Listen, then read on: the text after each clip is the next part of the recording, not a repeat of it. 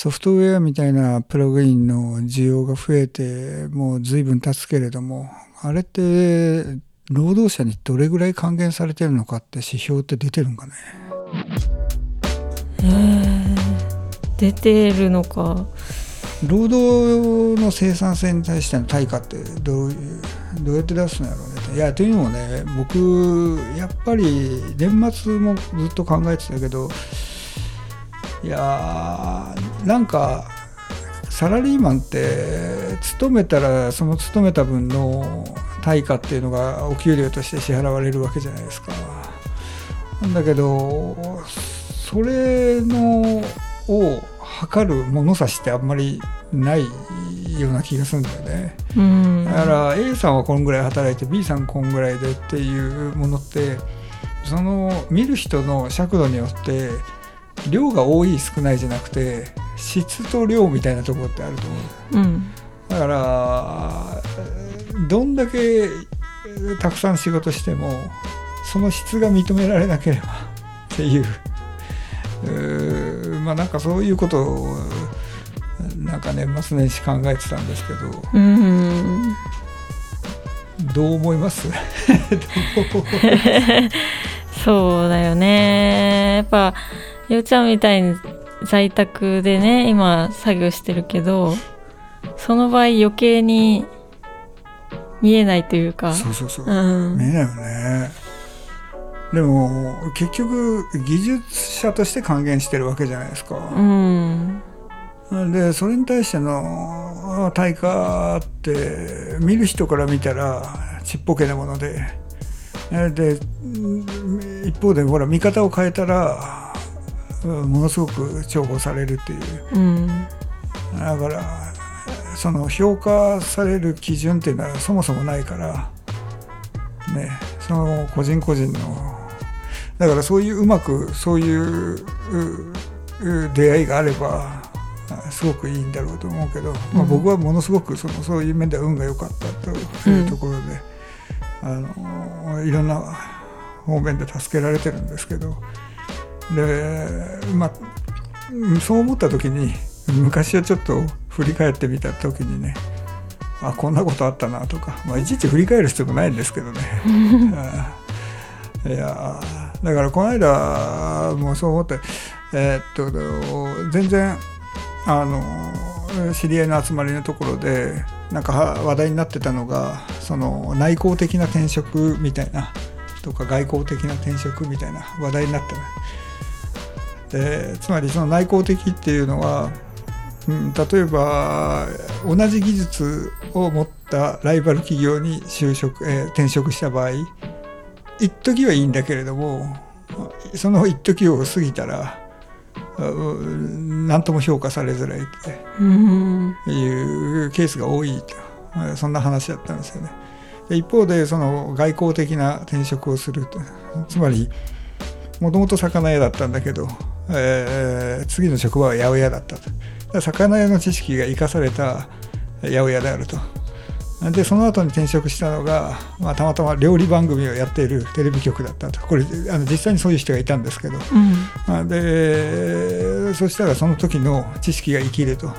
アップデートされたという状態で、えー、重宝されたっていう話を聞いたんですだ延々とそういうこう連想ゲームみたいにつながっていく、うんんかなって思ったらなんかすごく感慨深いなとは思って。だから早め早めの転職は賛成なんだけれども内向転職なんだったらそれをなんかデチューンしてしまうんじゃないかっていう、まあ、そんな話をしたんですね、うん、で特に僕らみたいな技術者だと往々にしてそういうことはありそうじゃない？内向転職、うんうんうん、危険だよね。危険だ。それよりもさっき言ったように技術者としての無形なものに対して一定の評価がちゃんと得られてそしてあのその会社内でアップデートされるっていう技術者がアップデートされるっていう賃金に対しても、まあ、そういう環境であるならそれはあの労働時間がいくら長くてもホワイト企業だよなというふうに思ったっていうまあ、そんな話なんですけど、うんうんうん、まあただそれってなんかあの意外と探せばあるだろうなっていうふうには思ったよね。そうだね。俺まーちゃんの会社も我々とそういったところはうん。いいんじゃないかなって思ったりするんですけどね。うんうん。そうだね。うん。それぞれに任されてる分まあ責任感はあるけど、うん。なんでそんな声ガスガスなの？寝起きやろ？違う違う。久しぶりに喋った。それは俺もなんよ。俺まーちゃんが帰ってきた時に俺4日ぐらい人と喋ってなかったから なんかあの声がガスガスになってた、なんか風邪ひいたんかなぐらいのねそう。この状態で。俺第一声で自分がびっくりしたもん。あそうなんだ。そうよ。いや私がびっくりしたよ。あそう。どうしたと思って。びっくりして なんか山奥から出てきたんかなって思ったのゆうちゃんが状態的に。似たようなもんかもしれない。もうひたすら家で編集するっていうのと、うん。えメールを返すっていう作業と、うん。まあ、それとなんか昨年末の伝票整理をするっていう感じだったから、うん。まあそれは誰とも話さないわな。それはそうですよ。時にねえっ、とその年末編集したラジオの第初回が今日ですよ1月8日だから。ね、そうだ今日放送うん、だ8時半からなんで。うん。まあ、うん、ドキドキしながらちょっと初回だから聞いてみようかな。緊張感が伝わってきますよ。そうよ、うん。だってあれで